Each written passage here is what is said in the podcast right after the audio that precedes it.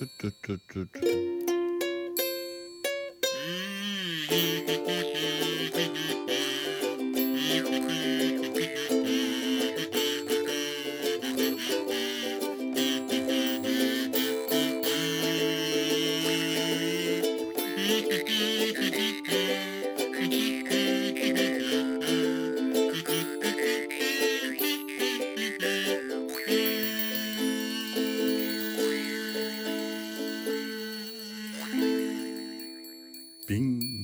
herzlich willkommen im Sumpf, herzlich willkommen im Mesh-Podcast. Warum betone ich das extra? Weil wir heute über Mesh reden. Ist schon lange her und äh, ich habe mich an den Sendungsauftrag dieses Podcasts erinnert. Heute reden wir über eine Mesh-Episode und wenn hier über Mesh geredet wird, dann darf der Gregor nicht fehlen. Hallo Gregor. Hallo, hallo, hallo. Ja, ich melde mich immer zum Rapport, wenn es um Mesh geht. Wir weißt haben du? nur keinen Radar mehr, der die Trompete blasen kann. Aber wir nehmen ja heute extrem früh auf und mhm. deshalb können wir sagen, Morgenstund hat Mesh im Mund. Oh ja, ja, der, ja, mhm. der, der, oh, der Morgenappell. Das sagen wir ja. dann, dann, dann kommen die ganzen drüben Gestalten zum Morgenappell geschlurft, mhm. Hawkeye im Bademantel. Klassisch. Äh, ganz toll, ja. Ich, mhm. ich, ähm, ich habe meinen Kaffee immerhin schon angefangen. Mhm. Und der erste Schluck Wirkung Koffein hat hoffentlich schon eingesetzt. Eigentlich hätte man jetzt wirklich für diese Aufnahme standardmäßig immer einen Morgenmantel anhaben müssen. Eigentlich schon. Den roten. Ja, ja. ja.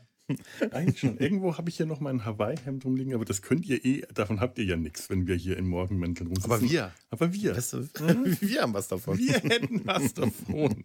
Ach, ja, das Ach, schön. Dann doch eigentlich immer wieder eine Freude, über Mesh zu sprechen. Aber wie, wie auch bei Scrubs, manche Folgen bleiben einem dann doch ein bisschen auch im Halse stecken, oder?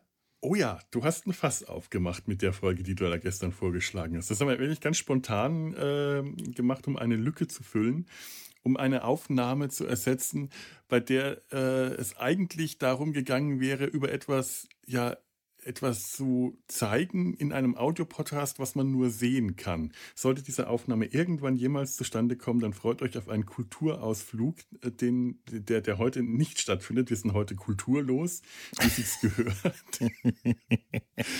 Aber dafür hat Gregor äh, gestern ein, eine Folge mir äh, spontan vorgeschlagen und äh, wow, die hat äh, im ersten Moment habe ich geschluckt, weil ich wusste, das ist eine, eine heftige Folge, die hat bei mir erstmal, wie gesagt, ein Fass aufgemacht. Dann kamen aber ganz viele andere Sachen in der Folge dazu. So schlimm war es dann nicht. Aber es ist eine der schon, schon der Folgen, die so ein bisschen an die Substanz gehen. Das ist die Folge Nur der Himmel weiß, auf Englisch Who Knew. Wer, wer, wer wusste das? Äh, aus der elften Staffel, also ganz am Ende, fünfte Folge mhm. von 1982. Und wenn ich, ich, ich habe gestern nur 1982 gelesen und äh, gemerkt, ich bin gerade so auf, auf Retro-Dinge äh, eingestellt. Mhm. Wenn ich eine Jahreszahl lese mit 8 an der äh, Zehnerzahl, dann denke ich, ach, das ist ja schon was Neueres. Das ist erschreckend, ne? Da habe ich ja schon gelebt. Ich, ja, nee, nee, 80er äh, Jahre, ich bin ja Jahrgang 73, das ist also die Zeit, wo ich in der Schule war. Das ist also mhm. die, ähm, da fing die spätere Kindheit an. Die frühere Kindheit waren bei mir in den 70ern. Und mhm. äh, bis und dann ab den 80ern fing die spätere Kindheit an, also alle Dinge, die ich dann schon viel bewusster im Fernsehen wahrgenommen habe. Was häufig auch dazu führt, dass ich Filme und Serien aus den 80ern nicht so gerne bespreche, weil die in einer Zeit stattgefunden haben, wo ich die äh, fernsehmäßig bewusst wahrgenommen habe, aber noch nicht kritisch gesehen habe wenn ich Filme oder Sachen aus den 90ern bespreche, die habe ich dann schon kritischer betrachtet und die altern dann anders. Sachen aus den 80ern stimmt, altern ja. für mich viel schlechter als ja. äh, Jahrzehnte davor oder danach. Ja, ja, das ist so. Das ist diese mhm. kindliche Verklärung, die man da auch hatte ja. und so, wo man einfach auf ganz andere Dinge geachtet hat und einfach einem das so, vielleicht auch das Entertainment oder das, was man da gesehen hat, gereicht hat. Und dann denkt man heute, ui, ui, ja. Hätte es in der Vergangenheit lassen sollen. Aber komischerweise Dinge, die in der frühen Kindheit bei mir waren. Ich habe gerade, ähm, ich, ich werde jetzt nicht äh, erzählen, was es ist, aber im Retrocast äh, hatte ich gestern meinen ersten Gastauftritt und habe über eine schöne Zeichentrickserie äh, gesprochen. Ich werde es ja noch nicht verraten, damit da äh, nicht die, die Spannung verdorben wird. Äh, und die war aus dem Jahr 1976 Und auch wenn da heute einige schwierige Stellen äh, dabei sind, ist die für mich fantastisch gut gealtert, äh, obwohl ich auch bei da sagen muss, als da ist viel Verklärung in der Kindheit durchaus schon im Spiel gewesen. Mhm. Aber wie gesagt, Sachen, die ich so in den ersten Jahren bis zu meiner Schulzeit gesehen habe, die habe ich einfach nicht so, so bewusst aufgenommen. Da ist die Erinnerung eine ganz andere zum Teil, als ich dann später in den 80ern, vor allem in den späten 80ern, da ist die Erinnerung an Filme zum Teil noch sehr gut, aber ähm, ich war unkritisch, als ich sie gesehen habe. Und das ähm, gibt heute ein ganz, ganz komisches Gefühl, wenn ich mir dann ähm, Sachen anschaue, Filme aus den 80ern, was, äh, die Goonies zum Beispiel. Ich kann das nicht mehr sehen. Das geht mm. gar nicht. Und ich habe den mm. Film geliebt. Und ich ja, ein bisschen Angst vor, den nochmal zu gucken, ja. ja. Mm. Und das ich sind weiß, halt was du meinst, ja. Genau solche ganze viele Filme, die Komödien aus den 80ern, die äh, gehen zum Teil, das ist zum Teil ganz schön schwierig. Wir hatten ja neulich über Zurück in die Zukunft gesprochen da hatte ich ganz zu Beginn auch genau dieses Problem, bis ich wieder drin war. Und dann ging es mhm. hervorragend. Bei manchen ja. muss man erst wieder reinkommen.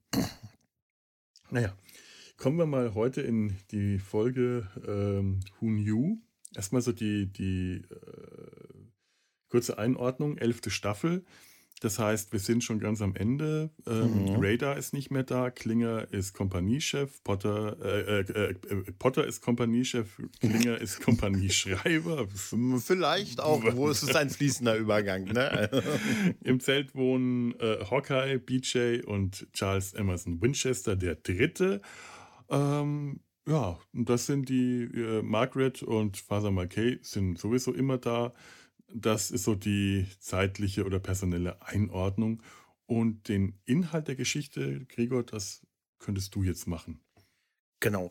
Ähm, also äh, der gute Hawkeye hat äh, seine ungefähr 245. Eroberung in dieser Folge gemacht. Äh, er hat äh, ein äh, TTT mit einer äh, Krankenschwester, mit der guten Millie Carpenter musste auch mal an John Carpenter denken, aber es war Millie. Millie Carpenter hatte ja ein TTT und ist davon sehr, sehr begeistert gewesen. Aber aus dieser Begeisterung wird er am nächsten Morgen rausgerissen, weil Harry, äh, Harry Potter, Gott. Harry Belafonte. Harry Belafonte, Harry Potter und Harry Morgan und vor allen Dingen Colonel Potter. bei Harry Potter überraschend Das, das ist eine Camp. Assoziationskombination, die ist echt toll.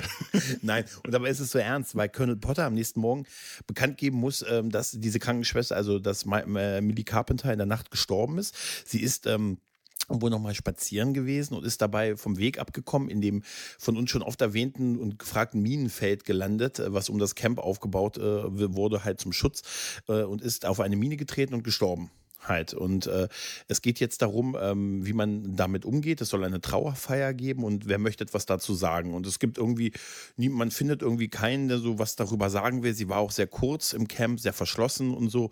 Und äh, ja, es ist so, dann übernimmt der Faser, sagt ja, ich übernehme das und der übernimmt auch die Ermittlung, also die Untersuchung der äh, der, der Habseligkeiten, wer dann quasi was kriegt und pipapo, also diesen ganzen verwalterischen mhm. Akt, das macht der Kaplan und ähm, Hawkeye fühlt sich aber sehr, ähm, sehr ihr verbunden, auch wenn es nur eine kurze 0815 scheinbare Zusammenkunft mit ihr gegeben hat und ist aber von dieser ganzen Sache so betroffen, dass er mit vielen Leuten redet und auch beschließt, die Trauerrede zu halten. Er mit vielen versucht zu sprechen, die mit ihr auch Kontakt haben und merkt, wie oberflächlich der Kontakt zu den anderen gewesen ist.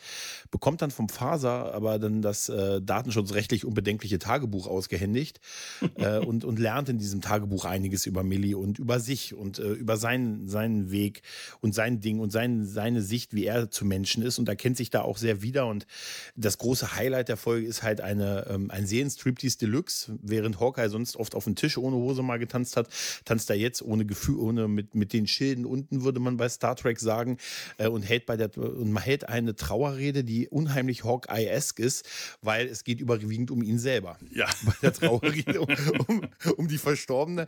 Er behandelt, äh, er erwähnt einige Sachen, bei ihr, dass sie halt, äh, die man halt, dass man sie nur so distanziert wahrgenommen hat, aber dass sie überhaupt nicht so gewesen ist. Und ähm, erzählt dann halt, dass er auch ein bisschen genauso ist, dass er die Leute gerne so mit Humor und so von, sie, von sich fernhält und, ne, und offenbart sich quasi so den Leuten und sagt ihnen einfach, wie wichtig sie ihnen sind, weil das sollte, man sieht an der Sache, wie schnell es vorbei sein kann. Mhm. Ohne dass man die Chance hatte, das nochmal den Leuten, die man liebt, in dem Fall auch zu sagen. Und das ist eine sehr, sehr emotionale Szene und äh, auch eine sehr emotionale Folge und in der ich mich auch an einigen Stellen wiedererkenne, was Hawkeye angeht.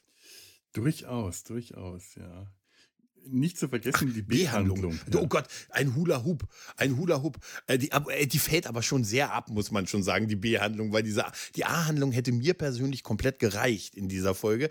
Aber man muss wohl mhm. gemerkt haben, als, als die vier Autoren das geschrieben haben, wir brauchen noch ein bisschen Humor.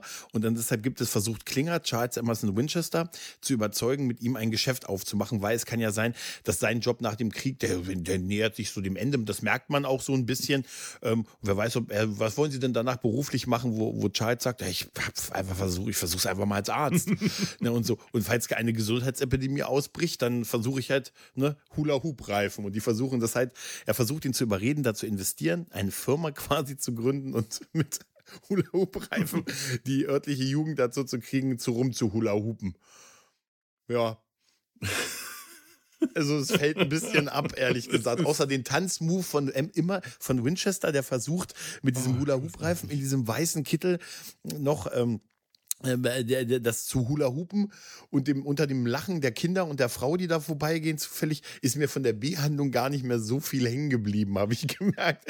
Das, die ist auch wirklich ein Lückenfüller irgendwie, oder? Bleiben wir mal kurz bei der B-Handlung, weil die wenigstens was zum Lachen gibt. Äh, tatsächlich ist das für mich der Teil, der mich immer wieder gerettet hat, weil der halt mhm. die Stimmung ah. aufgelockert hat. Okay. Ähm, aber es ist ja interessant, äh, dass Klinger ihm versucht, ein Hula-Hoop-Reifen-Geschäft äh, äh, anzudrehen und Winchester zuerst ablehnend ist, dann Interesse bekundet, nachdem ihm Potter einen Schmu vorführt. Das, der Schmu ist auch. Gab es den Schmu? Gibt es das ja, wirklich? Ja, ich habe mal nach. Habe ich mich immer gefragt, ob es Ich habe hab nachgeforscht, was das ist. Das ist äh, ein Schmu. Also was, äh, was Potter ihm da vorführt. Äh, äh, äh, äh Potter holt Winchester ins Büro, um mit ihm irgendwie den, den, den Plan Dienstplan. durchzugehen, den Dienstplan ja, durchzugehen. Und dann ähm, sieht Winchester da etwas in der Ecke stehen und fragt, darf ich fragen, was das ist? Eine ähm, ungefähr 1 Meter, 1,20 Meter große ähm, sackähnliche Figur, weiß, sieht aus wie ein, äh, ja, wie wie ein sackförmiger, eine Mischung aus Kegel und Sack aus festem Stoff, irgendwie weich gefüllt, mit einem komischen, lustigen Cartoon-Gesicht, lustige Knopfaugen, ein grinsender Mund und so ein bisschen, ich glaube, so, so, so Schnurrbarthaare. Und ähm, Potter meint, das ist ein Schmu. Und äh, allein da lohnt es sich mal ja, wenigstens stimmt, kurz ja. für dieses Gespräch die, die äh, englische Tonspur einzuschalten, weil das, äh, das der Dialog wird in, in, diesem Moment so schön, wenn Winchester fragt, äh, Schmu, hu, hu, ist a Schmu, and what does a Schmu do? und verrollt dann, rollt dann so mit den Augen über diesen dummen Satz, den er gerade gesagt hat. Das kommt natürlich im Englischen äh, ja, ja. viel schöner ja. Man, man, ich, ich, ich muss aber auch immer feststellen, wie unterschiedlich die Stimmen bei Winchester sind. Die, die, die deutsche Synchronstimme gibt ihm so einen ganz anderen Charakter. Potter erzählt ihm halt, was ein Schmu ist und dass der aus einem Comicstrip kommt. Im, auf Deutsch wirkt, wirkt Winchester mit dieser hohen Stimme, die er hat, immer so ein Schnösel. Das ist so ein genau, Comic-Schnösel. Genau, ja. Und du hast hier äh, ein, äh, eine Situation aus zwei Erwachsenen. Der eine, der sich halt für etwas äh, Kindisches interessiert, aber ähm, da der Ältere ist, nehmen wir ihm das gerne hin. Und, und der Commander? Und äh, der Commander. Und der andere ist halt ein Schnösel. Und weil der ein Schnösel ist, muss das andere ja sowieso besser sein. Mhm. Im Original wirkt Winchester nicht wie ein Schnösel, sondern einfach nur wie ein Erwachsener. Du hast zwei Erwachsene und der eine Erwachsene freut sich an kindischen Dingen, an Lowbrow, an Comics, an mhm. solchen Figuren und der andere ist einfach ein Erwachsener. Der wirkt mhm. nicht schnöselig, sondern halt wie ein Erwachsener, der sich nie mit Comics beschäftigt, sondern sagt, ja, Comics lese ich eigentlich nicht, das ist die das ist nur so ein verschwommener Fleck auf dem Weg zur äh, Finanzseite der Zeitung. Äh, und der wirkt dann nüchtern, erwachsen, hat eine tiefere Stimme und hat eben nicht dieses hohe Nasale, kommt komplett anders rüber. Das ist total faszinierend in dem Moment. Also das mhm. lohnt sich, diesen ein, diese eine Stelle nochmal auf Englisch anzuschauen. Ich hatte, bei, bei der Szene so, so zwei, so zwei, drei Gedanken. Das eine ist, ich fand es ungewöhnlich, dass Potter, der ist, der, der, äh, also das, so habe ich ihn gar nicht so bisher empfunden, mhm. dass er an sowas hängen bleiben und dass er sich sowas ins Büro stellen würde. Aber er sagt es ja, er hat es ja für seine, seine Enkel besorgt im mhm. Prinzip, ne? Freut sich dann aber diebisch mit dem das Ding punchen ja. und sagt so nach so einem harten Tag und wenn sie mit der Army zu tun haben und mit der ganzen Verwaltungs- und dem ganzen Irrsinn, der noch hinter dem Krieg, der Irrsinn hinter dem Krieg noch zusätzlich kommt, dann gebe ich dem Ding gerne mal einen Schlag abends. Und das kann ich so verstehen. Ja. Weißt du, ich habe, glaube ich, fünfmal Boxsäcke bei uns auf der Arbeit beantragt. Es wurde immer abgelehnt und oh, so. Ja. Aber es gibt so Momente, wo ich sage, oh, ich würde einfach nur mal manchmal einfach nur gerne so ein Ding eingeben und dann, dann ist auch wieder gut. Wir halt. hatten so einen ganz lange bei uns hängen. Der ist ja, irgendwann ist äh, kaputt abgelehnt. gegangen. jetzt so ja, drauf. Frag dich mal warum. Weil, weil, und diesen, das wiederum mit dem, er hat sie ja für seinen Enkel gekauft, aber er gibt ihm einen und sagt dann, die fühlen sich besser, Winchester. Komm, geben Sie mal, Winchester, geben Sie mal einen und so, ne? Und wie Winchester macht das ja auch, aber du hast recht, er wirkt definitiv da mhm. als der ein bisschen erwachsenere, aber ich fühle mich, ich fühle mich sehr mit Potter da verbunden in dieser Szene. Total. Also muss ich, muss ich schon sagen. Es halt, kommt ne? auch nicht ungefähr. Es gibt eine andere Stelle, ich weiß gar nicht wo, wo Potter auch diesen Comic aus dem das kommt, sehr hochschätzt. Mhm. Das ist, glaube ich, die Folge, in der sie die Zeitungen nicht bekommen und Winchester bunkert Stimmt. die Zeitung, die er von Stimmt. Äh, seiner Familie so geschickt bekommen hat. Und ja, Potter ja. sagt, es geht ihm darum, den Comic Little Ab Lil Abner weiterzulesen. Stimmt, er will ja. wissen, ob Lil Abner und Daisy May jetzt heiraten und so. Und das ist genau aus diesem Comic. Ach, guck an, okay. Äh, Lil Abner von, jetzt muss ich gerade mal schauen, von Al Cap.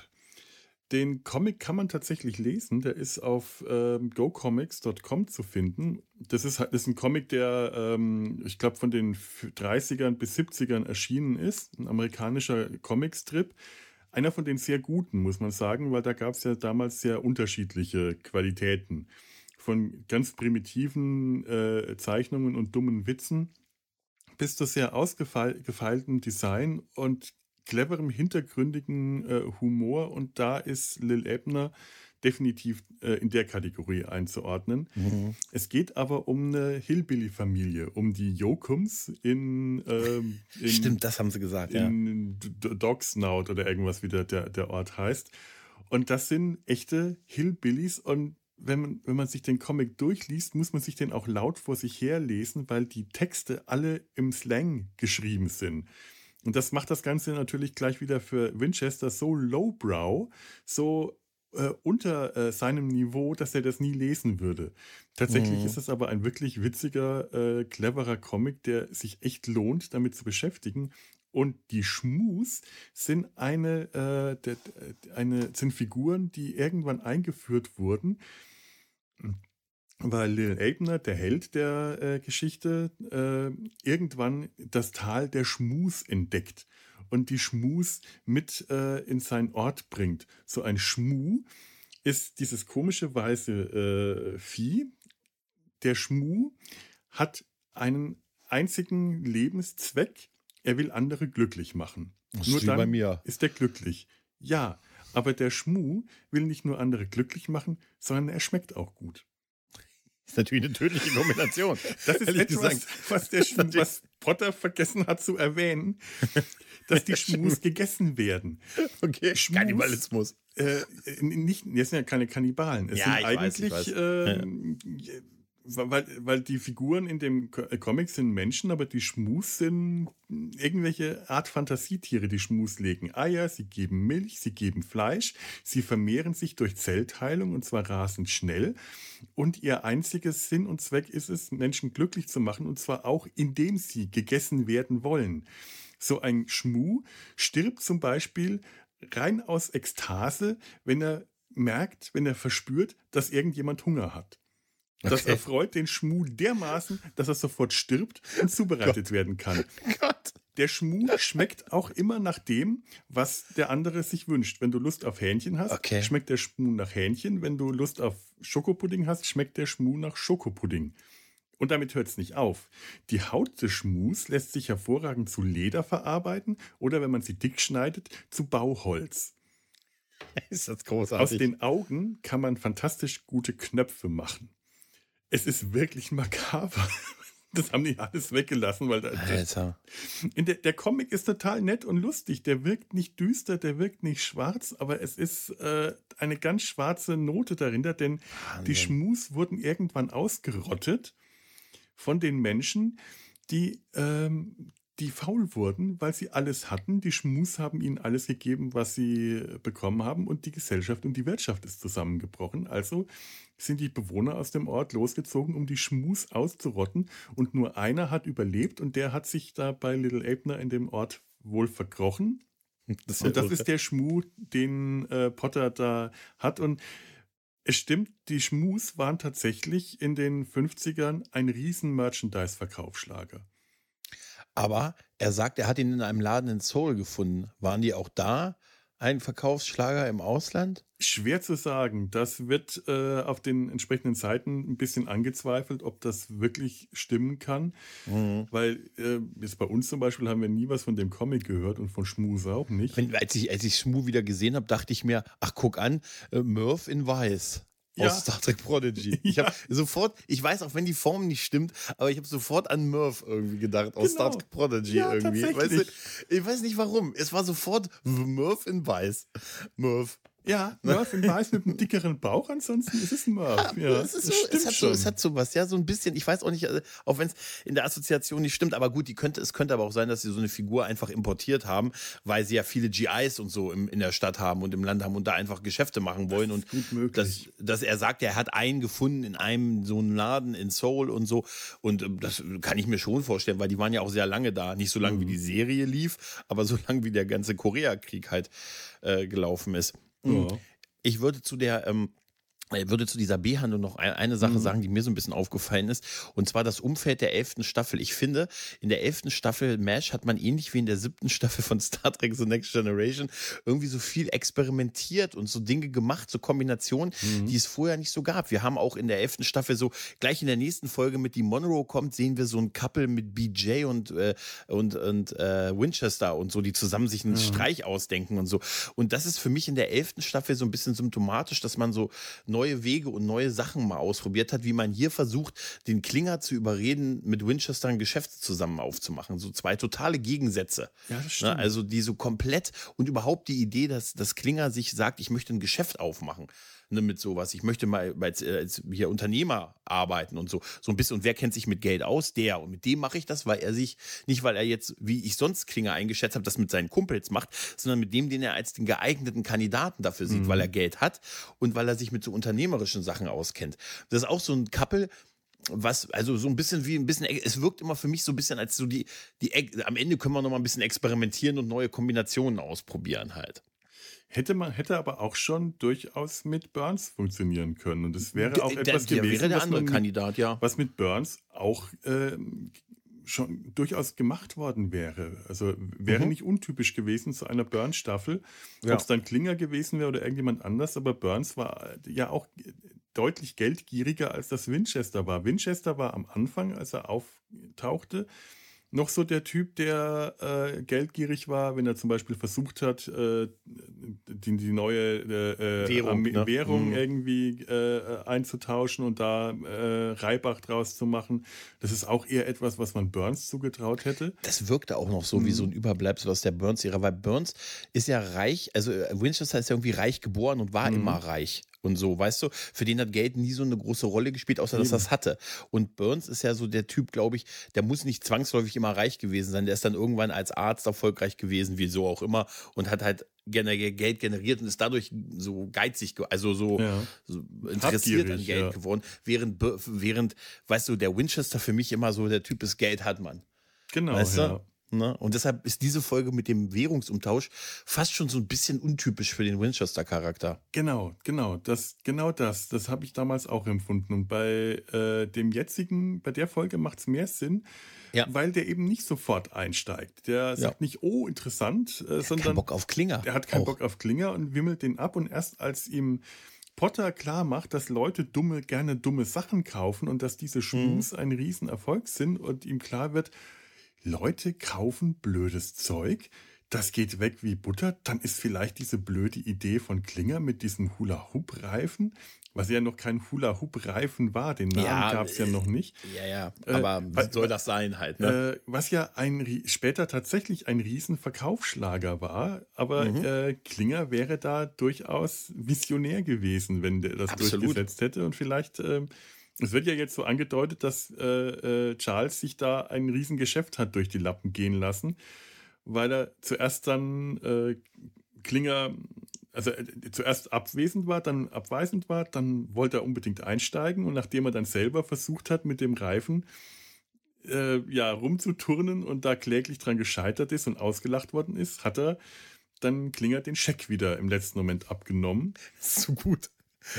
Und am Ende nochmal so als Schlussgag äh, will Klinger ihm dann ein Frisbee äh, äh, als Geschäftsidee andrehen und das äh, gibt dann Winchester auch. Nein, es kann nur von Ihnen, wenn es kommt, dann kann es nur dumm sein und wirft dann diese Frisbee-Scheibe so schön ins Bild und dann friert so das Bild ein.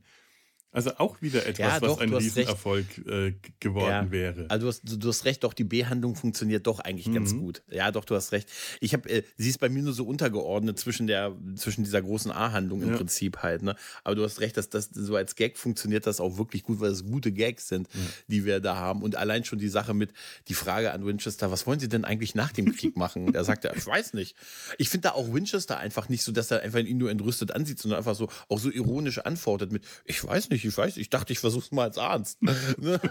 so, ja, und, und aber was ist, wenn es da nicht mehr so gut läuft? Ja, Sie haben recht, wenn es eine nächste Gesundheitsepidemie überfällt und so.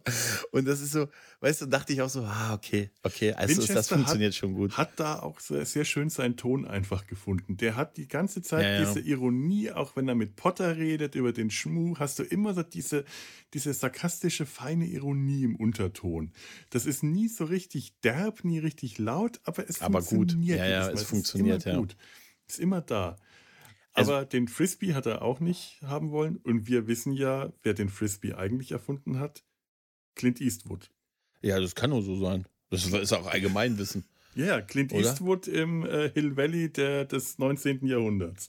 So Nur, dass sein Urahn Seamus McFly nicht geschäftstüchtig genug war, um das Ganze Es ist, es ist so gut. Es ist so, es ist so gut. Aber wir haben auch, ich habe auch früher als Kind Frisbee geworfen und ich habe auch gehula hupt und so. Und in beidem war ich, wie so oft, nur gesagt gut, aber nicht in Wirklichkeit. Ja. Ne? Muss man meine Reden hören, wie ich sage, was ich für ein geiler Tony Hawk-Spieler früher gewesen Oh bin. ja, und in ja, Wirklichkeit, sie mich einmal, sie ein Gamebell von mir, ich lege mich nur auf die Schnute. Halt, ne? Ähm, aber zu der, zu der, zu der Haupthandlung, Ja, ne? kommen wir zur Ähm, A-Handlung. ich, äh, ich fand das schon sehr bemerkenswert, dass äh, am- die, die erste Szene gleich ist, wie Hawkeye nachts BJ weckt, weil er ihn wirklich weckt, weil er erzählen muss, wie toll dieses Treffen war. Und wie er ihm sagt, weißt du, manchmal beneide ich dich. Du hast eine Frau, du hast Kinder, weißt du, dieses glücklich, Mhm. du bist in einer glücklichen Beziehung. Aber heute beneide ich dich nicht. und das finde ich so super von ihm. Nee, weil ich hatte jetzt gerade mit einer Schwester und das war super Magie und Magic und alles toll und ach, super. Und ähm, dann dieser, dass er ihn das so berührt hat irgendwie und er so glücklich darüber war, dass er ihn extra weckt, um ihn dann ihm quasi erstmal sein, sein tolles Leben vorzuerzählen, weil ja häufig Leute in Beziehungen so allen Leuten, die nicht in Beziehung sind, erzählen, wie schön ihr Leben ist halt und so. Das neigen ja viele dazu. Und dann man, aber heute beneide ich dich nicht halt. Und dieser Downer dann von, von dem nächsten Morgen, wo Potter reinkommt und und das so extrem würdevoll macht. Weißt du, sich vorne hinstellt, die Mütze abnimmt, an Im- den im Eingang, alle sagt, im Messezelt, da im äh, alle gucken ihn an, ja. weil es untypisch ist und sagt, ich muss Ihnen leider etwas mitteilen. Und das ist eine sehr würdevolle Sache. Und ich habe mir gedacht, Alter, stell dir, hätte, stell dir da mal äh, den guten, ähm, den guten Dings vor, Henry. ähm, Henry Henry, in der Szene. Ich hätte mir Henry nicht vorstellen können, dass der das so würdevoll rübergebracht hätte, vor allen auf der Bühne. Nichts gegen Henry, aber das ist schon, finde ich, ein sehr starker Potter-Moment, wo Ja, er davon erzählt. Henry hätte ne? gestottert, der hätte irgendwie lächerlich gewirkt. Da musstest du äh, Colonel Potter haben. Das wäre mit Henry Ja. nicht gegangen. Ich fand auch Genau. ganz toll, dieser äh, äh, Hawkeye in, in diesem Moment. Bevor Mhm. äh, Potter äh, sagt, sagt dann, ich, ich habe Ihnen eine wichtige Mitteilung zu machen und Hawkeye macht irgendeinen kleinen Witz. Ach, Krieg ist vorbei. Krieg Ja, ja. Und es Ja. ist nur so ein kleiner Witz. Es ist kein wirklich Brüller-Joke. Mhm. Und er bleibt dann auch nicht dabei und Potter sagt, dass Millie gestorben ist. Und dann äh, habe ich mal auf Hawkeye geachtet. Der sitzt vollkommen versteinert in dem Ja, Moment da. ja, Du hast ja. keine große Reaktion von ihm und das ist genau richtig. Wenn der Ja. jetzt irgendwie laut reagiert hätte, was oder so, das wäre furchtbar gewesen. Aber es ist genau, es trifft genau den Ton.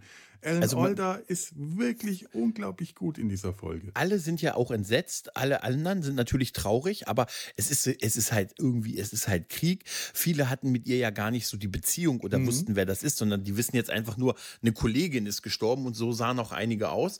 Selbst Margaret hat ja gesagt, dass sie mit ihr, ja, sie war noch neu und man hat es nur, sie hatten ein paar Mal miteinander gesprochen, aber äh, weißt du, Schwestern kommen, Schwestern gehen. Im Prinzip bei ihr das, was auch nicht böse gemeint ist, sondern so wird einfach die Realität in so einem Mesh sein, was als Ja. nicht dauerhafte Struktur gedacht ist. Und genauso wie sie das sieht, hat ja gespiegelt Hawkeye früher immer mehr die Mädels gesehen, mit denen er was hatte. Schwester kommen, Schwester gehen. Im Prinzip, das, weißt du, so mit, ja, komm, da kommt dann die nächste, deshalb mein Gag mit der 245. Ja. vorhin, weil das auch die 245. Folge gewesen ist von Mesh, aber, weißt aber das ist ein anderes.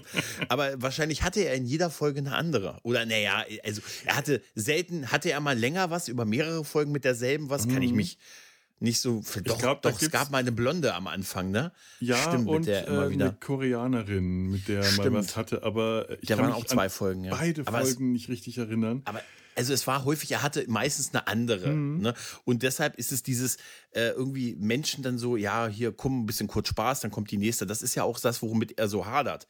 Ne? Weil er sagt, dass er, dass sie tot ist, dass ihm, ihm das so nahe geht, weil wenn sie jetzt nicht gestorben wäre, hätte er sie schon vergessen. Es Ne? ist nur ein bisschen komisch, dass das halt äh, am Ende der Serie nicht mehr wirklich zu Hawkeye passt. Der war am Anfang der Serie, war er deutlich der Womanizer. Da ist das viel mehr Mhm. ausgespielt worden, dass der ständig irgendwelche äh, Affären mit Schwestern hat. Und später in der Serie äh, kam das nicht mehr so ganz so vor. Und es war eher die Regel, wenn er eine Schwester anbaggert, dass die ihn abblitzen lässt. Das ist wirklich, das Mhm. ist wirklich so.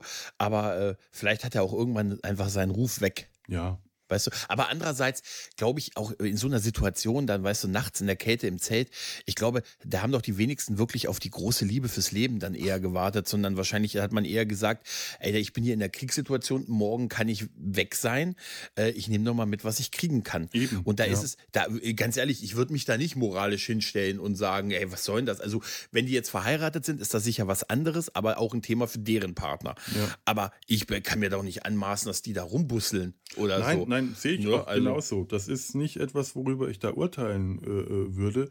Ich fand es nur ähm, etwas eigenartig, dass es halt äh, zu diesem dem Bild, das ich von Hawkeye bekommen habe, nicht mehr ganz so gut gepasst hat, wie Weißt es am Anfang der? Serie passt. Du hast recht, aber es ist ne, da, du hast absolut Mhm. recht. Aber die haben dieses Ding mit, er hat in jeder Folge eine andere Schwester. Einfach irgendwann war das totgeritten. Genau. Und das hier Oh ist, Gott. ja, ich weiß, entschuldige bitte, ich höre schon auf. Das ist aber hier, das ist der Kreislauf. Das ist nochmal die Aufarbeitung der ganzen Mhm. Geschichte, was wir am Anfang der Serie gesehen haben. Und wir sind Ja. jetzt am Ende, am Ende der Serie. Und das schließt sich jetzt. Stimmt. Ja, ja. es ist, äh, guter da kommen Gedanke. noch, da kommen noch ein paar Folgen und dann ist vorbei. Die, Mhm. die letzte Staffel war eh kurz. Also, ich weiß nicht, kommen noch zehn Folgen oder so. Dann kommt der Abschlussfilm und der übrigens immer noch nicht auf Disney Plus ist. Übrigens, was Oh soll denn das? Gott. Immer, ich habe den jetzt dreimal geschrieben über das Kontaktformular. Die antworten nicht mal. Also, ich, ist, ich verstehe es auch nicht, Felo. Warum nicht? ich verstehe sowas. Der Film nicht. gehört dazu. Das ist eine lange Serienfolge. Von mir aus hätte man das in mehrere Folgen splitten können, weil, wenn man es machen muss. Aber so, naja. Aber ich Rätselhaft. finde das alles so, so interessant, auch ähm, dass, dass ähm, Father McKay dann äh, gefragt wird, ob er äh, dann die Rede hält. Und dann hieß es, ja, nee, äh, nee, McKay sagt ja, dass er die Untersuchung macht, weil der Kaplan macht diese Untersuchung bei solchen Geschichten wohl halt. Ne? Mhm. Und dann schlägt McKay ja vor, vielleicht will einer etwas auf der Trauerfeier sagen. Da, da stellt sich ja ähm, Potter nochmal hin, sagt, möchte einer ein paar persönliche Worte sagen, da meldet sich erstmal keiner. Auch, ne?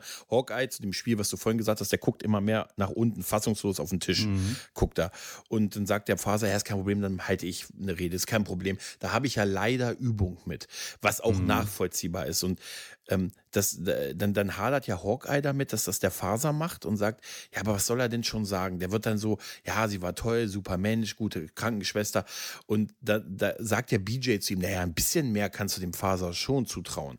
Ne? Dass er da die richtigen Worte findet. Und Hawkeye sagt, ja, aber was soll er denn sagen? Er kannte sie doch genauso wenig, ne, wie die Leute. Und führt dann dieses Gespräch mit dem Faser in ihrem, in ihrem Quartier. Mhm. Auf ihrem Bett liegt er dann witzigerweise ja. auf dem Bett, als er so die Sachen äh, untersucht und sagt, so, er würde gern die Rede halten und so. Und diese Gespräche zu der Zeit zwischen Hawkeye und dem Faser, das sind irgendwie immer so Faser-Sohn-Gespräche für mich. irgendwie so ein bisschen.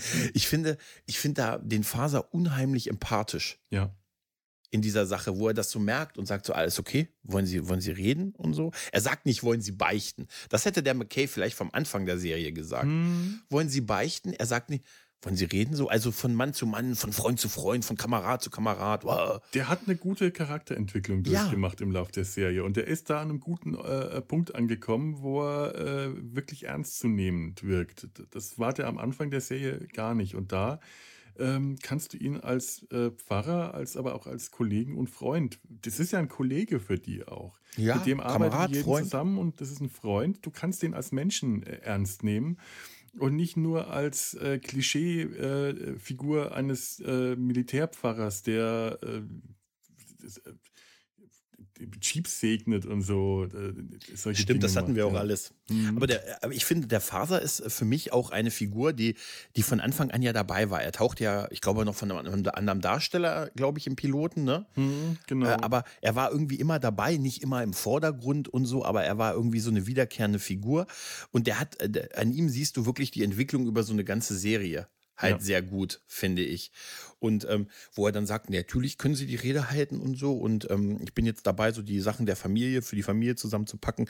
Und ähm, dann, dann sucht ja Hawkeye das Gespräch mit den anderen Schwestern, äh, was die über sie sagen kann, dass man so ein bisschen was ne, in, der, in der Trauerrede dann halt so verarbeitet und so. Ne? Sie mhm. war eine sehr gute Pferdenarrin oder irgendwie sowas. oder, und die haben überhaupt nichts über sie zu erzählen. Und wenn er eher so was Schlechtes, so, so mit, ja, sie ist noch nicht so lange da, das ist jetzt nicht schlecht, aber ja, dann, dann wird irgendwie diese Geschichte mit der, mit der Schokolade, die sie bekommen mhm. hat von zu Hause und die hat sie nicht abgegeben. Da hat sie nichts abgegeben und das würde man so, wenn man in so einem Zelt zusammen wohnt. Das musste man dann eigentlich machen und so. Ja, jeder hat nur ein Stück bekommen und den Rest genau, hat ein dann Stück wieder äh, für sich scheinbar ja. behalten. Genau, und auch Margaret, die sagte, ja, die erst so sagten, ja, sie war eine, sie sagte, Margaret macht es eigentlich am schlimmsten. Sie spult wie so eine Art Checkliste an. Sie war mhm. eine fleißige, ehrenwerte Krankenschwester und so, weißt du. Mhm. Und, und das, da fällt es so auf, dass sie A, und das ist ja das Tragische, leicht Übung damit hat, vielleicht was zu sagen. Also, seien wir mal ehrlich, in so einer Situation, die Krankenschwester sind wahrscheinlich Gott sei Dank die am wenigsten gestorben sind. Ja. Auch bei sowas. Da kann sie eigentlich nicht so viel Übung haben, aber sie hat die Übung, dass die kommen und schnell wieder gehen, dann mhm. kommt die nächste. Also so wie so ein Zeugnis schreiben. Das wirkt fast wie so ein Arbeitszeugnis schreiben. Weißt ja, du? Ja. sie war ehrlich und arbeitete gut. Mhm. Halt war in meinem ersten Zeugnis beim Aushilfsjob im Getränkemarkt stand am Ende drin, er war ehrlich und arbeitete gut. Oh und ich frage mich, wie schlimm muss das, wie schlimm muss ich gewirkt haben? Aber ich war ein fauler Hund damals. Es waren die 90er. Wir hatten andere Dinge zu tun, Felo. Ja, ich wollte, es war Sommer, es waren die 90er. Ich Idiot habe das in den Sommerferien gemacht und wollte eigentlich nur zum, zum See und so, weißt du? Und dann habe ich drin zuerst Gott, Zeugnis. Im Sommer im Getränkemarkt. Ey, es war hart. Ja, und ich musste immer dann, wenn wenn die Ware angeliefert wird. Also die beiden Tage, Mittwochs und Freitags war das, glaube ich, wo die Ware kam. Da habe ich immer dann einen Anruf bekommen auf meinem ersten Handy damals. Und da haben die gesagt, jetzt kannst du kommen. Dann bin ich da hingeradelt und habe dann stundenlang da ausgeräumt mhm. und den LKW entladen und pipapo. Und da stand wirklich drin, habe ich auch ein halbes Jahr gemacht und so. Und da stand drin, er war ehrlich und arbeitete gut. Habe ich nie vergessen. Weißt du? Er war immer sehr bemüht um Pünktlichkeit. Er war äußerst kommunikativ auf Betriebsfesten. Ne? ne, weißt du, so gesagt, ne? Sein, sein, die, die, die KollegInnen schätzen seine Aufrichtung, sie schicken, schätzen seine lockere Art und so, weißt du? Nein, aber es wirkt fast so, also ja. Checkliste, was sie über jede sagen könnte. Oder mhm. wahrscheinlich. Und das, das sagt ja sogar ja Hawkeye. Zu. Ja, das, das sagt sagen ja sie beide. Das ist, äh, ja. sie können nichts sagen und das ist für alle ein großes Problem in dem Moment. Sie haben über die nichts erfahren. Ja. Und erst mit dem, mit dem äh, äh, Tagebuch kommt ja raus, dass sie nicht äh, abweisend war, auch nicht unfreundlich, dass die eher schüchtern war, dass sie halt zurückgehalten, ihre Gefühle zurückgehalten hat. Und Hawkeye erfährt in dem Tagebuch viel über sich selber, dass die wirklich in ihn verliebt war, dass die viel für ihn empfunden hat und sich nicht getraut hat, ihm das zu sagen, äh, sich aber vorgenommen hat, irgendwann den Mut zu haben, ihm zu sagen, was er für sie bedeutet. Mhm. Und der letzte Satz ist dann, ich kann nicht schlafen, ich gehe mhm. jetzt nochmal spazieren. Und da endet dann das Tagebuch. Und das war und ihr Letz Leben. Das ja. war der letzte Eintrag, bevor die dann auf die Mine getreten ist. Mal davon abgesehen, dass ich es ein bisschen schwierig finde, dass die nachts um drei auf eine Tretmine direkt neben dem Lager tritt und niemand ja, mitkriegt. Aber das, äh, ja, also das, das ist die eine Sache, dass mit dem, äh, dass da Minen außerhalb, also da, da müssen doch tausend Sicherheitsunterweisungen sein, oder? Und, und, und, das, und die Frage ist, in so einer Situation, geht man da nachts spazieren in der Umgebung? In, also in, oh in einem nicht stationär stehenden, sehr schlecht bewachten, von einem maximal gut aussehenden Klinger im Kleid. äh, obwohl zu der Zeit hat er das ja auch nicht mehr gemacht, aber ja, nicht mal mehr Klinger, nicht mal mehr Klinger stand im, äh, stand im Kleid und mit dem Gewehr auf dem Platz und so. Weißt du, also geht man da wirklich nachts dann alleine äh, durchs Minen, äh, von dem man, ja wahrscheinlich hat es doch da, weißt du, in jeder Firma hast du Arbeit, Brand- und Datenschutzunterweisung, weißt du? Da mhm. wird doch irgendeiner gesagt haben, hier, stopp, In the name of love. Nein, also aber vielleicht ist es ja auch einfach was, was sich eher rumgesprochen hat, als dass die tatsächlich Einweisungen bekommen haben, wenn die bekommen. Und die waren auch nicht lange genug da, um äh, gehört zu haben, wo man besser nicht lang geht, weil da das Minenfeld ist. Weil wir, wir kriegen es ja am Anfang der Serie gesagt, Hawkeye und Trapper spielen Golf und schlagen die Bälle ins Minenfeld. Das ist direkt ja. neben dem äh, ja. Helikopterlandeplatz. Das müssen, das müssen, wir immer noch mal eruieren, ob es mhm. das wirklich gab mit dem Minenfeld. Minenfeld neben diesen Dingern. Ja. Das kann ich mir irgendwie nicht vorstellen, ehrlich gesagt. Allein, weil die ja immer wieder auch jemand ein- und wieder ausgraben muss und so, weißt du? Aber es ist so ein, so ein Thrope, ja, du, oder du lässt ja. die da, was auch scheiße ist. Weil die waren ja nicht dafür ausgelegt, dass das Mesh, du weißt, das M steht für mobil. Mobil, ja. Ne? Und das ist ja, das ist keine dauerhafte Struktur. Und jetzt salutier, salutier bitte, Felo. Hm?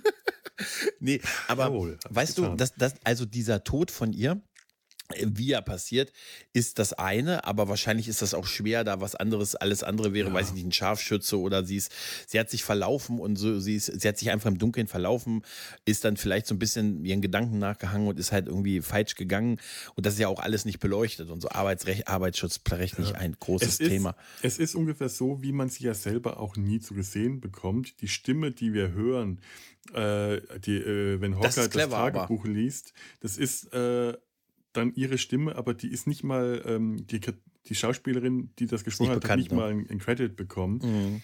Es geht ja auch gerade darum, dass wir diese Person eigentlich nicht kennen, dass sie keinen ja, Impact bei uns hinterlässt. Das clever, ja. Wenn das jetzt Margaret gewesen wäre, das wäre ein Schock gewesen, so wie das damals bei, äh, ähm, bei, bei, bei, bei, bei Henry war der gestorben ist, aber weil das jemand ist, den wir überhaupt nie gesehen haben, sondern ähm, in einer kurzen äh, Szene am Anfang davon erzählt bekommen haben, ähm, ist der, der, der, der emotionale äh, Einschlag bei uns einfach nicht da.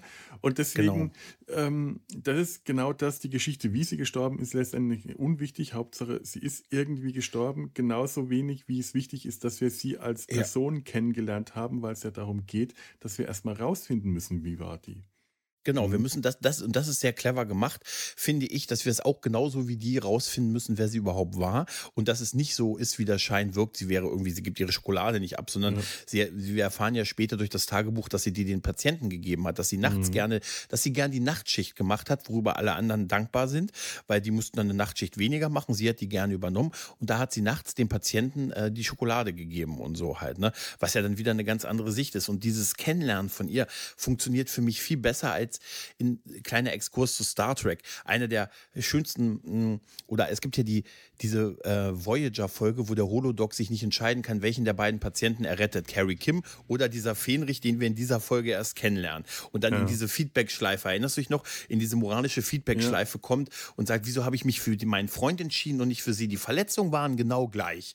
Und in dieser ganzen Folge lernen wir diesen Fenrich aus dem Nichts auf einmal kennen. Und das ist dann ein super nettes, liebes Mädel, ja. wo, was uns in dieser Folge erklärt wird, dass die mit irgendwie allen per Du ist, mit Tuvok das macht, ihr Geburtstag wird von der Führungscrew gefeiert. Die haben wir nie vorher gesehen. Stimmt, stimmt, und nur in dieser einen Folge wird, wird so getan, als wenn sie der Mittelpunkt dieses Schiffes ist, wo ich mich frage, also wenn ich nur die Folge ja. sehe, würde ich sagen, das ist ein Alien, die sich da undercover reingeschlichen hat und so. Es war aber immerhin clever genug, dass man das aus der Erinnerung des Doktors äh, ja. sieht, dessen Erinnerung gelöscht wurde. Und das hat diese, äh, Stimmt. das hat das irgendwie eine Ebene dazu gebracht, was es für mich ähm, so äh, erklärt hat, warum wir die nie kennengelernt haben. Der Doktor kann, oder warum wir nicht, uns nicht erinnern, die jemals gesehen zu haben. Der Doktor erinnert sich ja auch nicht. Ja, aber trotzdem wurde die so dargestellt, als du dachtest so, oh, das, ich hätte die, ich fand diese, das war ja gewollt, ich fand die dann so toll, dass ich mir die wirklich gerne in der Serie gewünscht hätte. Ja, tatsächlich. Und, und oder die wenigstens noch mal zwei, drei Folgen hätte auftauchen lassen. Das ist So anders als Jack Black bei Scrub, äh, nicht Scrubs bei äh, Community. Kennst du die Folge? Das ist auch die, Nee. das ist die Mesh-Folge von Community sogar. Es gibt eine Mesh-Parodie-Folge und da taucht Jack Black auf, der plötzlich in, diesen, äh, in dieser Lerngruppe äh, sitzt und alle sich fragen, was, wer bist du denn? Ich bin doch, ich weiß nicht, wie er dann da heißt, ähm, Joe. Wie Joe? Aber ich war doch immer dabei. Und dann siehst du lauter Rückblenden auf die letzten Staffeln aus Szenen, Okay, das wo überall Jack Black im Hintergrund ist und immer ganz blöd reagiert. Nein! Wow! Oh, echt? Das ist, obwohl das, das ist super. Das ist so, nee, das ist so, ja, aber das bei, bei der Voyager-Folge, auch wenn, ich fand das ja auch, ich fand die super sympathisch, so sollte sie ja auch wirken.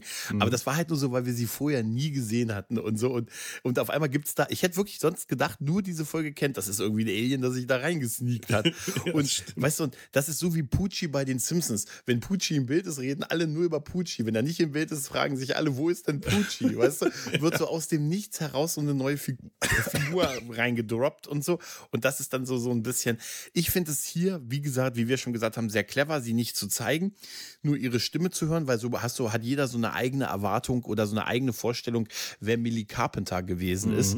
Ähm, eine Frage habe ich mich aber noch zu dem, habe ich an dich, äh, zu der Sache mit ihrem Tod noch, ne? Äh, hätte man nicht eine Detonation hören müssen? Ja, genau, das meine ich.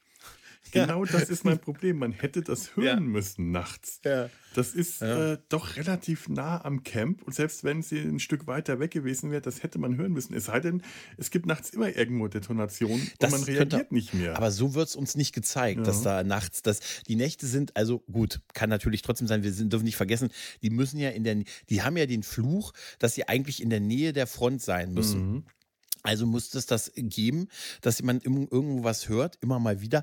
Das erleben wir nur in der Serie nicht. Ja. Also nur eher so in einzelnen Folgen. Vielleicht ist es auch, wahrscheinlich hätte es auch mehr irritiert, wenn man ständig irgendwie die irgendwelchen Schabernack treiben wird und im Hintergrund hörst du so, wie die, statt die Lachschleife, die Bombenschleife. Ja. Weißt du?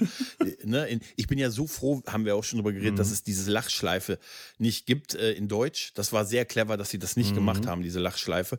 Aber in Mogi einfach eine Bombenschleife, hast du permanent so Explosionen im Hintergrund oder sowas. Ja, Ich aber es also so. ich, ich nehme ja auch immer die DVD raus. Ich kann das auf Disney im Original nicht schauen, weil die immer die doofe Lachspur drin haben. Ja, oder manchmal, es gibt so Folgen, wo das so hin und her springt, wo sie dann das Original, den Original-Sound drin haben, wenn Mhm. sie zum Beispiel lachen oder singen und so.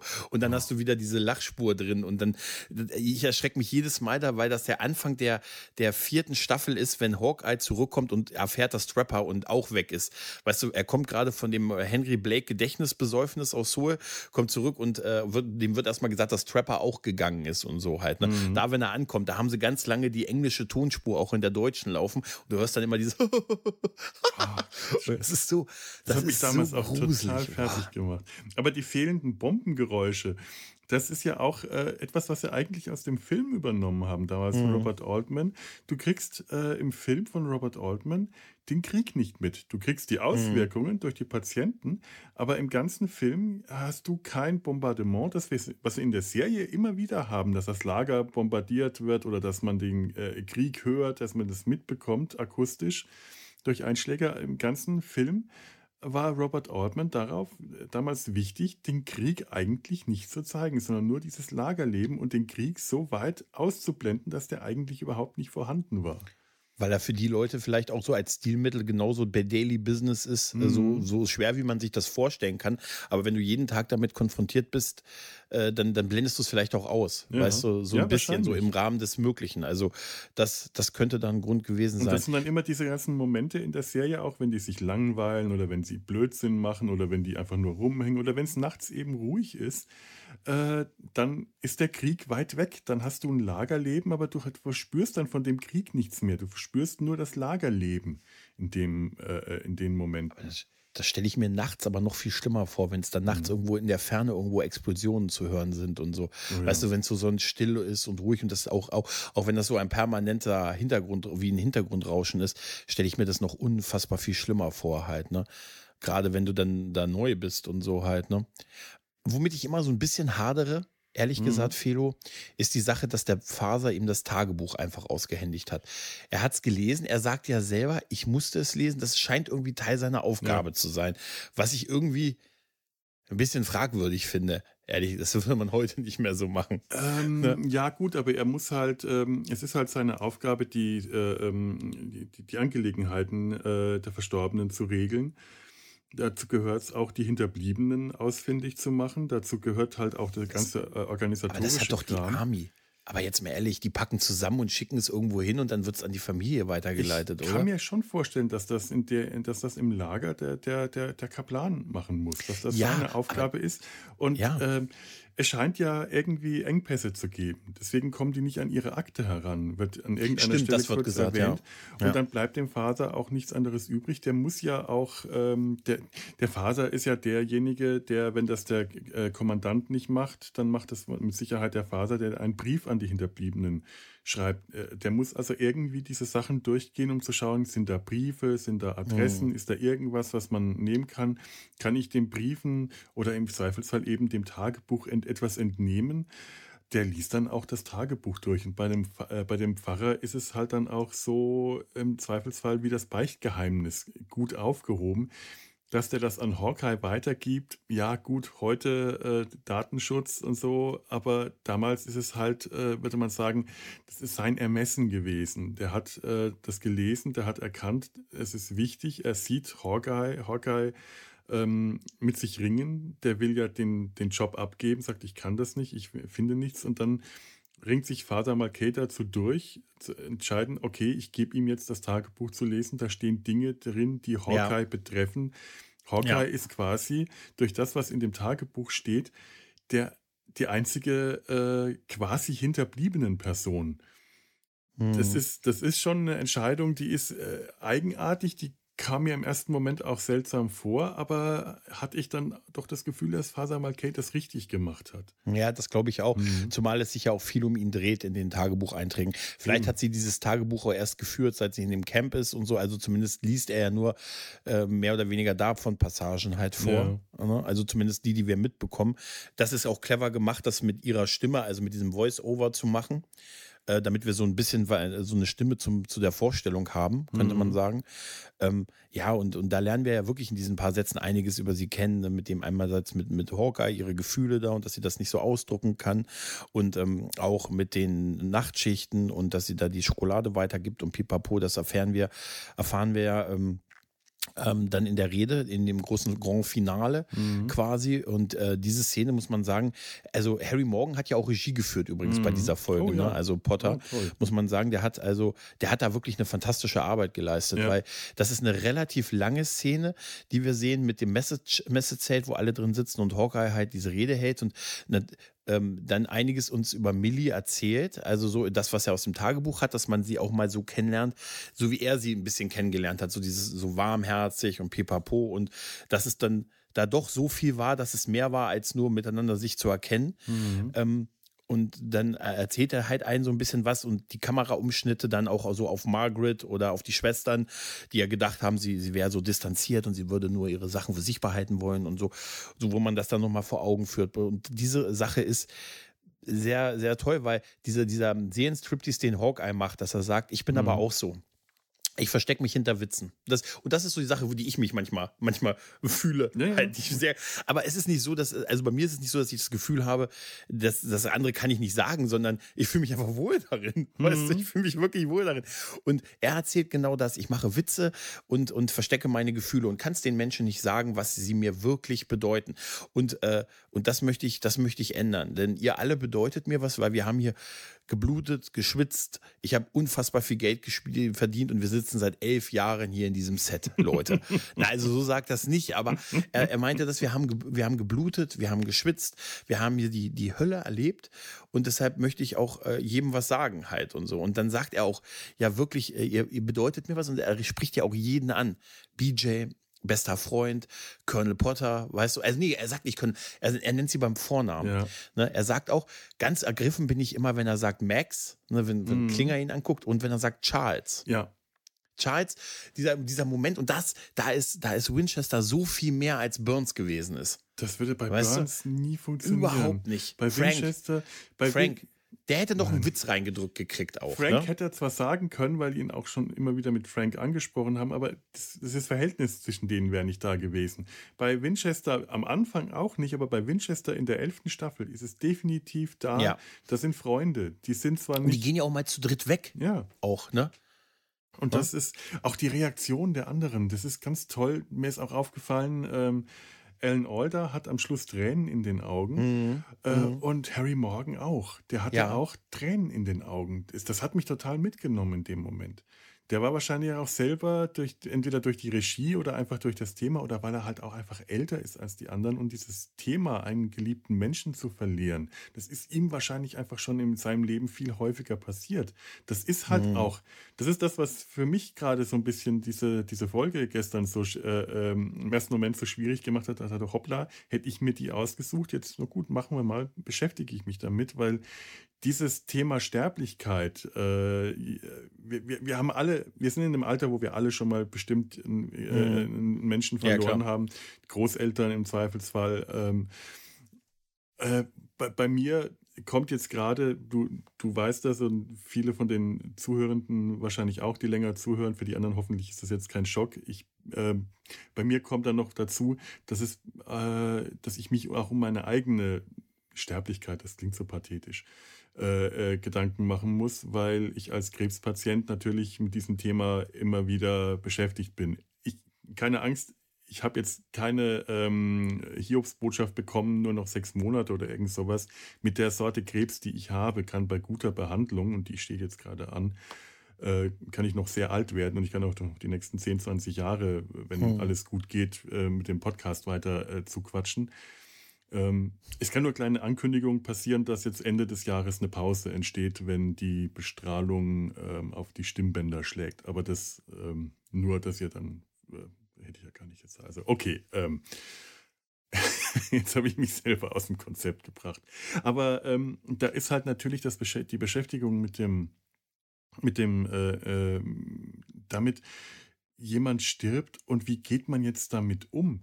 Wie geht man mit der Erinnerung um? Wie geht man damit um, jemanden. Äh, bei, bei meiner Oma war das zum Beispiel damals ganz komisch. Das ist noch nicht so lange her, die zweite Oma, als die, also meine zweite Oma, als die gestorben ist, die, die, die, nein, meine, die zweite Oma, die gestorben ist von mir, beziehungsweise Mhm. meine, der letzte Großelternteil.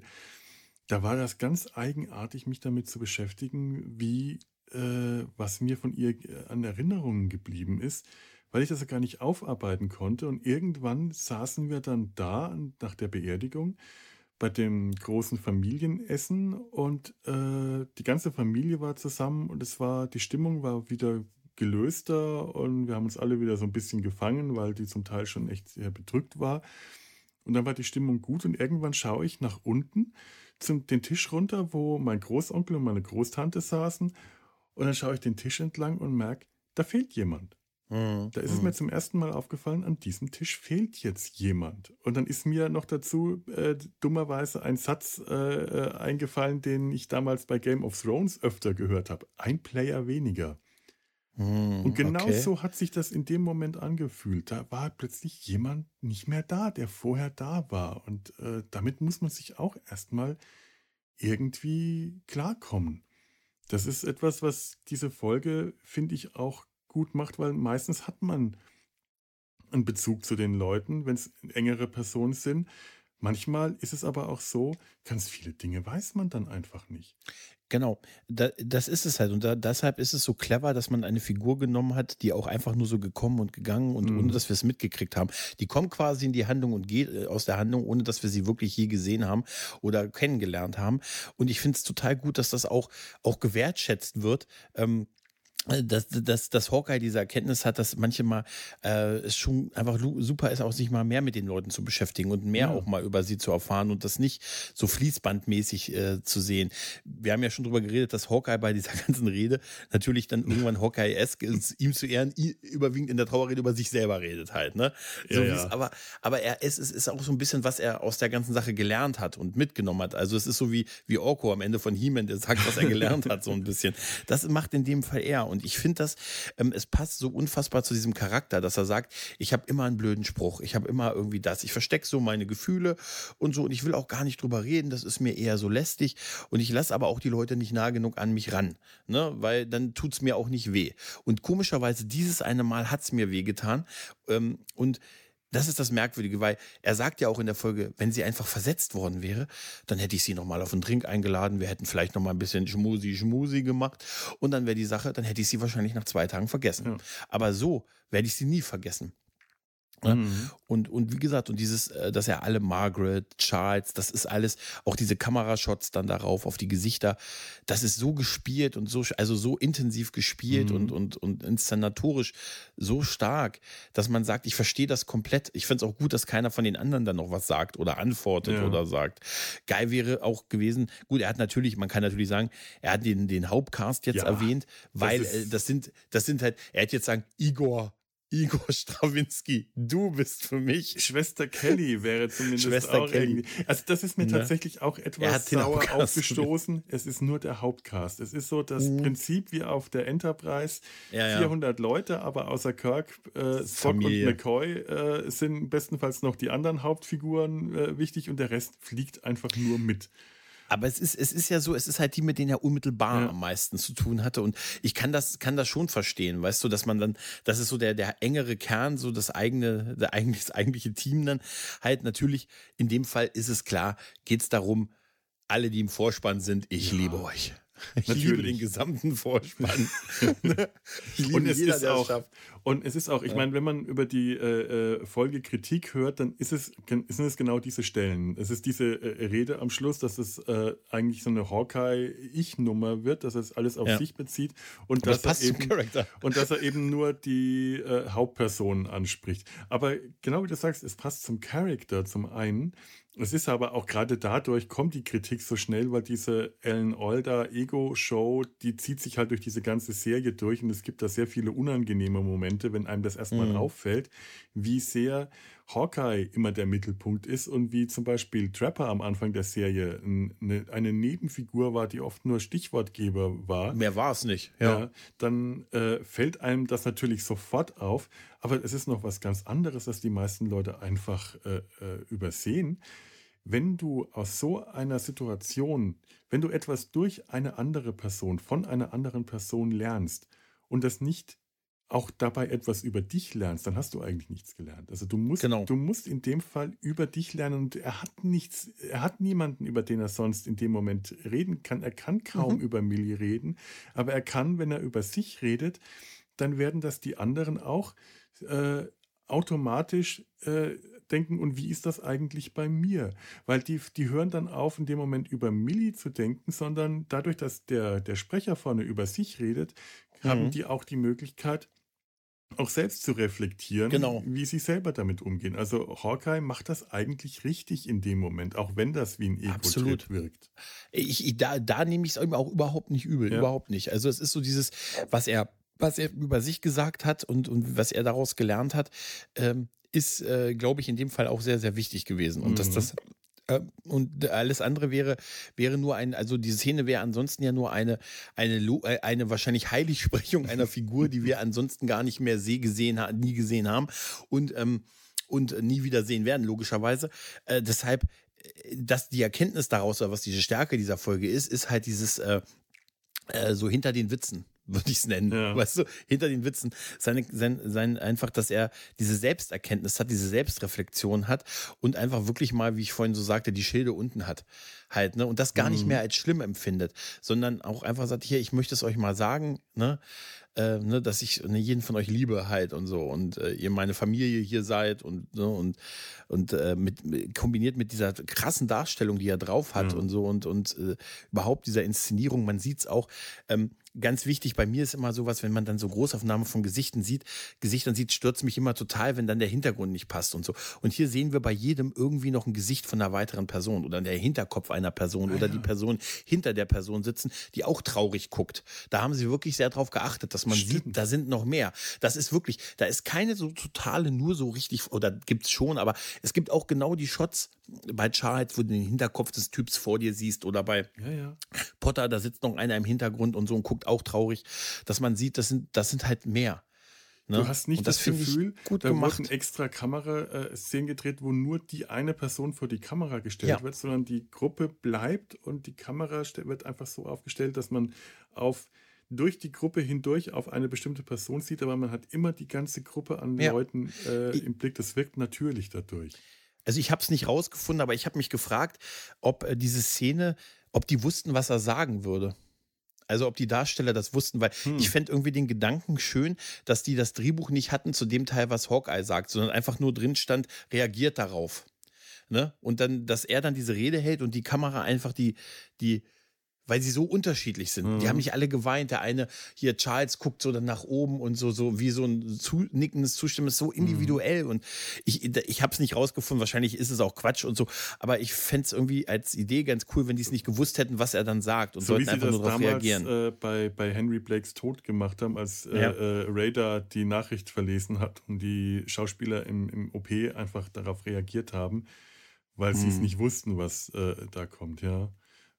Wäre möglich. Ich könnte, ich könnte mir das, es würde, hätte der Szene sicher nicht geschadet, hätten sie es so gemacht. Also Mhm. sie ist super so. Also wäre irgendwie, fände ich das so einen ganz coolen Kniff, wenn es so gewesen wäre. Keine Ahnung, ob es so gewesen ist. Sind auch gute Schauspieler, die brauchen sowas Mhm. wahrscheinlich auch nicht und so. Aber da die das ja schon mal gemacht haben bei, bei Henry, ja. why not? Na gut, werden wir nicht. Können wir, wir können Harry morgen nicht mehr fragen, leider. Leider. Wenn, wir, wenn du Ellen Elder mal triffst, ne? Ja, ja, wäre es cool, wenn du ihn danach mal fragst ja, und so. Das wäre, ne? Wenn wir uns hier in eine äh, Kneipe ob der Ecke und so. Es wäre super, wenn er sagt, ach Felo, danke für die Frage, ich habe schon lange drauf gewartet. Ne, ich wollte das immer schon mal erzählen. Hast du ein Mikro dabei zufällig? Ne? Wie es der Teufel will. Nein, es ist, es ist wirklich äh, eine Episode, über die ich schon länger mal reden Mhm. wollte und die auch immer mal überlegt hatte, mal so vorzuschlagen oder irgendwie zu sagen, Mensch, Mhm. gib mir doch mal den Folgengenerator. Ich sag dir dann schon, was bei rausgekommen ist. Oh, es ist Folge 5, Staffel 11 und so. Ja, man kann ja auch einfach so lange drauf rumklicken, bis diese Folge zufällig kommt. Ich hab, ich hab, 19. Du hast doch auch schon mal ein zweites Mal drauf geklickt, hast du gesagt, weil es irgendwie ein Zweiteiler war oder genau, so. Ne? Ein zweites Mal, ein zweihundertstes Mal. Wo kommst du drauf an? das kann man So, so bescheißt man sich selbst, ne? So ein bisschen, ne? Ja, ja. Ja, oder man sucht einfach aus. Das geht genauso. Ich finde es auch schön, dass diese Folge tatsächlich ein bisschen das Ende schon vorwegnimmt. Mhm. Durch diese äh, Erklärung von Hawkeye, was die anderen ihm bedeuten. Ähm, nur, dass halt dann bei äh, äh, Goodbye, Farewell and Amen eben auch Mhm. alle zu Wort kommen. Da wird dann das, was, was ich hier bemängelt habe, Antworten, die Antworten da. Mhm, Da, äh, was ich hier bemängelt habe, dass hier nur der Hauptcast kommt, da dürfen alle sprechen. Da kommen am Schluss bei Goodbye, Farewell gibt's Stimmt. diese ab, diese Runde am Schluss, wo alle nochmal sagen, was sie nach dem Krieg machen werden. Da sind dann auch alle Nebencharaktere dann da. Und das ist, äh, das macht zwar diesen Film, zieht zwar an einer Stelle ganz komisch dramaturgisch in die Länge, aber ist einfach eine total schöne Stelle. Äh, und hier merkt man schon, äh, da wird schon in diese Richtung gedacht. Ein, ein, ein, Mhm. ein Ende. Wie Ja. du gesagt hast, wir bringen da was zu Ende in der elften Staffel. Es ist, es ist ein Kreis, das, das, nein, da neigt man ja sicher Mhm. dazu, dass man so Kreise schließt und guckt, was sind noch so Verhandlungsstränge offen oder Mhm. auf was können wir noch mal zum Anfang vielleicht eingehen. Es ist, ähm, es ist aber auch so eine Folge, die, glaube ich, ganz gut wirklich in die finale Staffel passt. Ja. Weißt du, die wäre irgendwo so mittendrin, wäre sie wahrscheinlich nicht ganz so wirkungsvoll halt. Ne? Da, da riecht es schon so nach, so es geht bald zu Ende. Was ja in dem Fall, ganz ehrlich, äh, von den Ereignissen der Figuren, die wir so lieben geschätzt haben, Mhm. ist ja das Ende eines Krieges das bestmögliche Ende, was eine Serie haben kann. Weißt du, bei jeder anderen Serie ist man ja traurig, wenn es zu Ende geht. Irgendwie die Crew trennt sich, das Schiff ist Mhm. explodiert oder so. Hier ist ja das Ende, das Ende des Krieges. Ne? Ja, Also stimmt. ist das ja für die Figuren das Ende wirklich ein schönes Ende. Während ja, es sonst ist immer so ein, was ein, Trauriges ein ist. Ne? melancholisches Ende, weil sie sich voneinander trennen und trotzdem Aber ein das schönes. Ende, weil der Krieg äh, zu Ende ist. Genau, genau. Und das Ja. Ereignis ist das schön. Und meistens ist es ja sonst, weiß ich nicht, gut, ne? Wir gehen auseinander und so, alle gehen ihre neuen Wege. Ja, gut, klar, gut, Deep Space Nine, deshalb ist Deep Space Nine auch so gut. Da war das Ende mhm. des Krieges dann auch. Ja, tatsächlich. Das Ende der ja, Serie. Ja, ja, ja, stimmt. Ne, Schöne Parallele. Das Mesh, ist tatsächlich das wird sicher nicht beabsichtigt so gewesen. Das ist jetzt nicht wegen Mesh. Nee, aber, so, aber, äh, wir behaupten das ne? jetzt einfach wir Behaupten nein, nein, wir haben es fest, gerade festgestellt, aber tatsächlich, du hast recht. Ja. Und auch bei Mesh gibt es, ein, äh, bei, bei, wie bei Deep Space Nine, gibt es so ein zweistündiges, so ein, so ein großes, langes Serienfinale, wo es dann um das eigentliche Event des Krieges in der letzten Folge überhaupt nicht mehr ging, sondern nur noch das alle, was aus allen Figuren wird. Ja. Oder was sie vorhaben zu machen. Weißt du, was sie vorhaben zu machen? Mhm. Ich gehe zur Erde, ich gehe dahin, ich packe hier schon mal meine Sachen. Und bei MASH haben wir doch das Ende mit dem, ich mache dann das und das und das und da. Mhm. Denk, denk mal, weißt du, vielleicht, ja, ja. weißt du, hat man nicht in die schlechteste Ecke geguckt. Da kommt auch jetzt gerade wieder dieser Gedanke, was Winchester gesagt hat, was er machen will, wenn der Krieg zu Ende ist. Ist interessant, dass sie da äh, auch da bei Winchester in der letzten, dem letzten Film nochmal einen ganz eigenen Kniff gebracht ja, haben, ja. seine äh, Musikbegeisterung nochmal äh, zu thematisieren. Da, also über, über Goodbye Farewell and Amen müssen wir eigentlich äh, demnächst auch mal groß reden. Das ist eine große Sache, ja. glaube ich. Das ist eine große Aufnahme, du. Auf Alter, jeden Fall, also. ja, auf jeden Fall. Aber, aber du könntest, um doch diese Star Trek-Referenz ein letztes Mal abzuschließen, mhm. bei, bei, du könntest zu sagen, bei, bei Mesh, äh, um auf das Ende von Mesh zu kommen, äh, What We Left Behind, Klinger. Oh! Denn Klinger bleibt ja dann am Ende in Korea. Und mit Rosalind Chow die später O'Brien heiratet. Oh mein Gott, ja. Sie, das ist Rosalind Shaw, die O'Brien heiratet. Also komm mir nicht, dass das alles Zufall gewesen ist. Mhm. What We Left Behind. Für die, die jetzt nicht so Star Trek ja. äh, fest ah, okay, sind, äh, äh, Deep Space Nine Referenz. Google mhm. mal selber. Finale, Finale, Finale. Das ist das genau. Goodbye, Farewell und Amen, Amen von Deep Space Nine. Nein, What We Left Behind. Genau. Toll. Mhm. Ja, Gregor, ich, ich bedanke mich bei dir für die Aufnahme und auch für die schöne Folge, die du ausgesucht hast. Äh, mhm. Ganz so schlimm war es dann für mich nicht, das anzuschauen, wie ich im ersten Moment befürchtet habe, sondern tatsächlich eigentlich sehr schön. Das hat mir äh, sehr gut getan. Ich war aber auch sehr ergriffen. Das war wirklich eine Folge, mhm. wo ich einen, einen fetten Kloß im Hals hatte danach, aber es hat mir wirklich gut getan, das anzuschauen. Und es war toll, sich damit zu beschäftigen. Und es hat mir auch Spaß gemacht, die lustige B-Handlung äh, durchzugehen und die A-Handlung. Und ähm, insgesamt einfach eine wirklich, wirklich schöne Folge. Schön, dass du die heute mitgebracht hast. So schön, dass du da warst. Ja, ich bedanke mich ebenso. Es war, es war, es hat mir lange auf der Seele gelegen, diese Folge. Jetzt habe ich sie runter. Jetzt habe ich nämlich wirklich, ich habe Jahre mal, immer mal wieder, oh, wenn die mal dran kommt, die würde ich hier voll gerne besprechen. Und jetzt äh, haben wir sie, es fühlt sich jetzt auch so an wie Hawkeye, dass er sich endlich geöffnet hat. Jetzt haben wir dieses Ding auch hinter uns. Weißt du? Sehr gut. Siehst die Referenzen purzeln nur so Boah, rein. Weißt du? Das ist ja der Wahnsinn. Wir sind Meta heute wieder. Mhm, Irre. Total. toll. Ja, dann äh, verabschiede ich mich jetzt hier an dieser Stelle auch von unseren äh, Zuhörenden. Liebe Zuhörer, hinterlasst uns doch nette Kommentare auf www.der-sumpf.de, wenn ihr irgendwas zu dem, was wir heute gesagt haben, auch dazu beisteuern wollt. Oder auf Twix, auf Facebook, auf Instagram, wenn ich dran denke oder eine E-Mail at kontakt der-sumpf oder eine Postkarte. Moment, Postkarte, Postkarte, Postkarte. Ach, verdammt, wo ist denn die Postkarte von Alex hin? Der hat eine Postkarte geschrieben und ich habe die. Hier, hier, hier, wir haben Post bekommen. Gut. Ah! Da, da ist sie, da ist sie. Ist tatsächlich jetzt äh, nicht gespielt. Die Geräusche waren echt. Der Alex hat uns aus äh, Mallorca eine Postkarte geschickt mit künstlerischer äh, Eigenbeteiligung. er hat eine Sockenpuppe am Strand von Mallorca gezeichnet. Großartig, mit Sonnenbrille, Hut und Palme äh, im Hintergrund. Und einem Fettfleck. Ich fürchte, der Fettfleck ist von mir. Liebe Sumpfhälse, schöne Urlaubsgrüße aus Mallorca, eure faule Socke Alex. PS, bisher kein Schlumpfeis hier. Ja, tragisch. Finde ich, äh, soll ange muss angeprangert werden. Da muss Mallorca äh, da, da, äh, bitte, äh, das, das geht nicht. Da muss, müssen die nach, nachliefern. Und vorne drauf schön so eine, so eine schöne typische Touristenpostkarte mit der Insel von Mallorca drauf, mit schönen vielen Bildchen schön. und Beschriftungen cool. und so. Ganz toll. Hat mich sehr gefreut, lieber Alex. Sehr, sehr vielen, vielen lieben Dank. Und jetzt wisst ihr Bescheid, macht das auch. Postkarte, ähm, wie, wie gesagt, Impressum, da steht die Adresse, da freue ich mich dann auch. Und das war's dann jetzt für heute. Ähm, haben wir irgendeine Mesh-spezifische äh, Verabschiedung? Nein. Doch, natürlich haben wir. Goodbye, Was? farewell and amen. und amen. Ja, stimmt. Ach, verdammt. Tschüss. Das schneit das. Ja, Tschüss. Ich schneide hier doch nichts. Tschüss.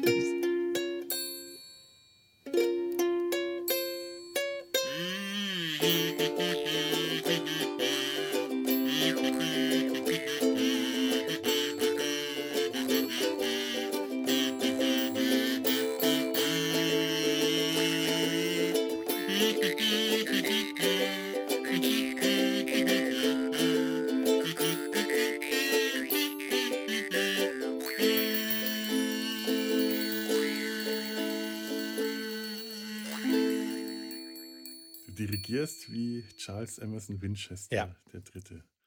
Ach, herrlich. Eine Produktion des Podcast Imperiums.